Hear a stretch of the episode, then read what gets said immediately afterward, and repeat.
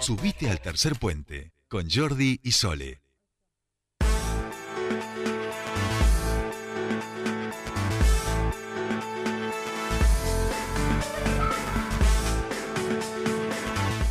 Ya estamos aquí 15-28 minutos y comienza nuestro bloque de actualidad de entrevistas para llevarles algunos de los temas que nos parecen pertinentes. Y entre ellos Sí. eh, hemos estado hoy, eh, nos ha costado bastante hasta que pudimos contactar, pero queríamos charlar con ella, con Lucía Redondo, directora provincial de Áreas Naturales Protegidas, dependiente de la Secretaría de Desarrollo Territorial y Ambiente de la provincia, y es quien representó a Neuquén en el último Consejo Federal de Ambiente y sobre esto y sobre qué ocurrió allí queremos hablar con ella porque como ustedes saben venimos siguiendo todos los días el tema de la sequía, este, de la crisis hídrica y la emergencia aquí en Neuquén, así que ya vamos a charlar con ella. Lucía, muy buenas tardes, te saludan Soledad Brita Paja y Jordi Aguiar Burgos, bienvenida a Tercer Puente. Hola Lucía, ¿nos escuchás ahí? A ver si podemos... A ver, ahí vamos a ver si ella nos Ah, escucha. Ya hemos hablado... Estaba en la cola de vacunación, estaba haciendo Ah, fila para muy vacunarse. bien. A ver, Bueno, Lucía, ah. si nos escuchás Hola. ahí. Hola. ahí te escuchamos. Ahí te escuchamos, Lucía. Muy ¿Cómo buenas Muy tardes. buenas tardes. Eh, buenas tardes para ustedes y para la audiencia. Sí, estoy en la cola justamente para vacunarme y con el viento la verdad que se complica bastante la comunicación. Claro, Bueno. claro, es cierto que también hay eh, Claro. emergencia de viento en la tarde de hoy. Bueno, entendemos que eh, completás esquema en el día de hoy, así que felicitas.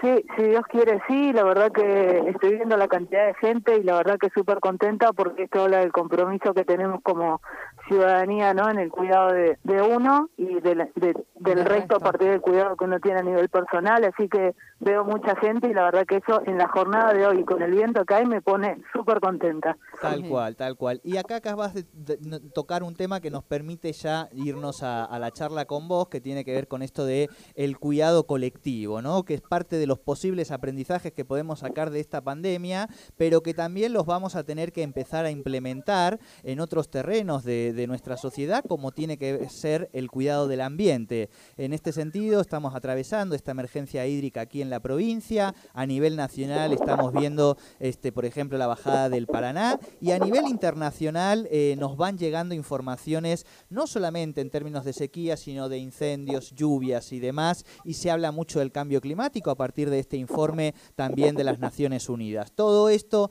para que Lucía nos puedas contar este, esta participación de Neuquén en el Consejo Federal de Ambiente y saber un poco qué temas están abordando, cómo están charlando, si se está charlando de estas cuestiones. Bueno, que queríamos hablar de todo esto con vos.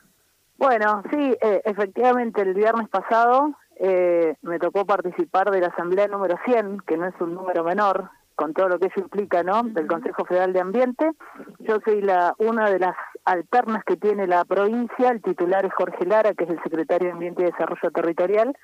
Y bueno, en esta oportunidad me tocó a mí porque uno de los temas justamente que se, que se tocaron eh, tiene que ver con la emergencia hídrica y lo que trae la emergencia hídrica aparejado, que es la parte de manejo del fuego, y la provincia de Neuquén es quien coordina justamente la comisión eh, de manejo del fuego a nivel nacional en el COFEMA. Así que se tocó, bueno, eso fue uno de los, de los temas. eh, fue propuesta una agenda eh, compartida entre Nación y las provincias patagónicas, fundamentalmente, ya que de cara al- al inicio de la etapa más seca, ¿no?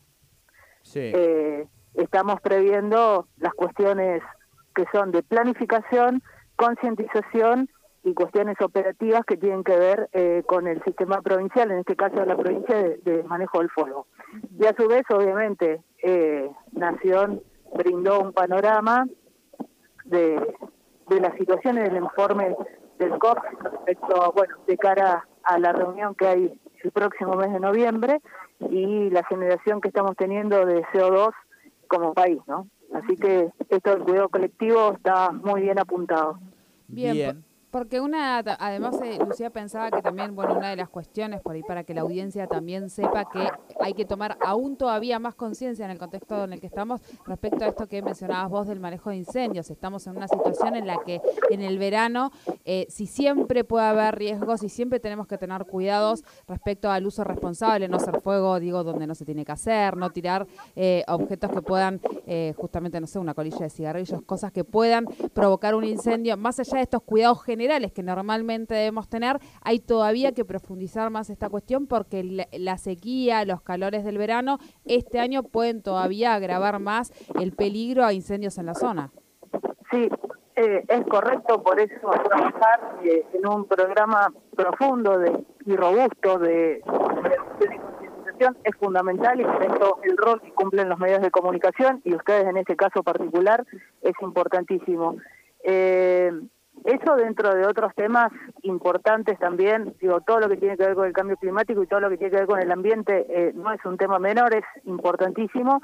Y básicamente lo que se está apuntando ahora es a buscar respuestas rápidas y eh, Ahí te estamos perdiendo un poquito. A lo que es el cambio climático, ¿no?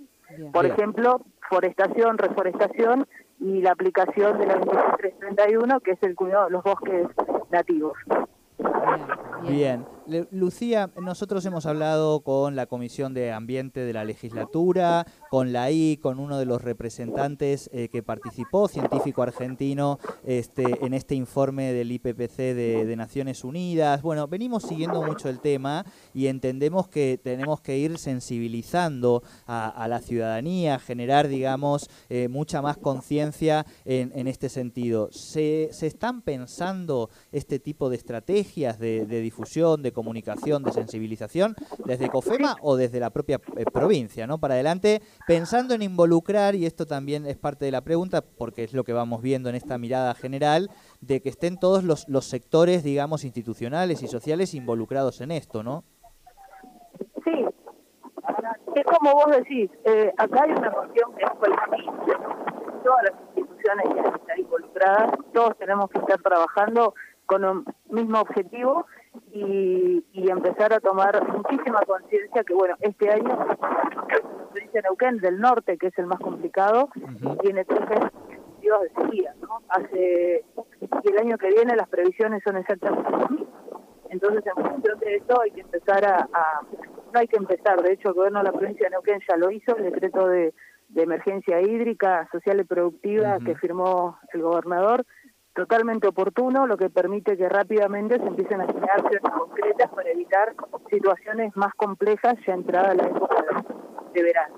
Pero bueno, también como sociedad nos tenemos que demostrar que esto no va a dejar de ser algo eh, único, ¿vale? el año que viene ser igual y, y así consecutivamente hasta que el mundo entero, porque esto es una crisis global, eh, empieza a modificar cómo nos relacionamos básicamente con, con nuestro entorno, ¿no? Hoy leía antes de venir que negó, eh, perdón, está lloviendo en Groenlandia después de 70 años.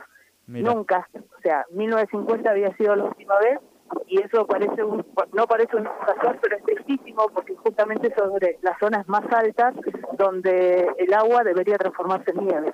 Así que y en hielo. Esa es la situación hoy. La, el sector más frío del mundo hoy está lloviendo. O sea que la verdad que lo que esperábamos y pensábamos que iba a ser de acá al 2100 al 2150, que eran las primeras previsiones que hizo que hizo el que se hicieron en base a los estudios, se ha adelantado muchísimo y hoy estamos teniendo las primeras consecuencias, ¿no? Claro. Bien, bien.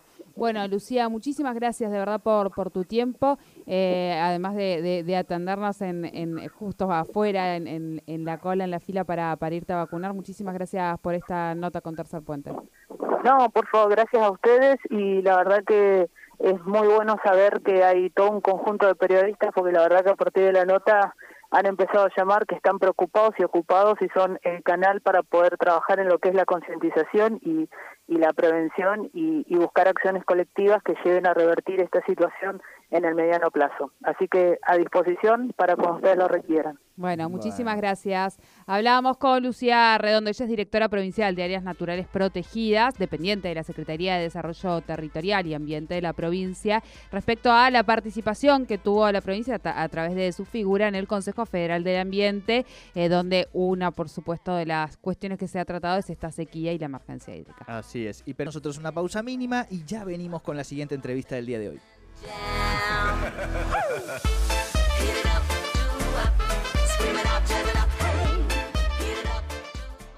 98.5 Radio 10. Radio 10 Neuquén. Hace más de 50 años nos propusimos fundar una empresa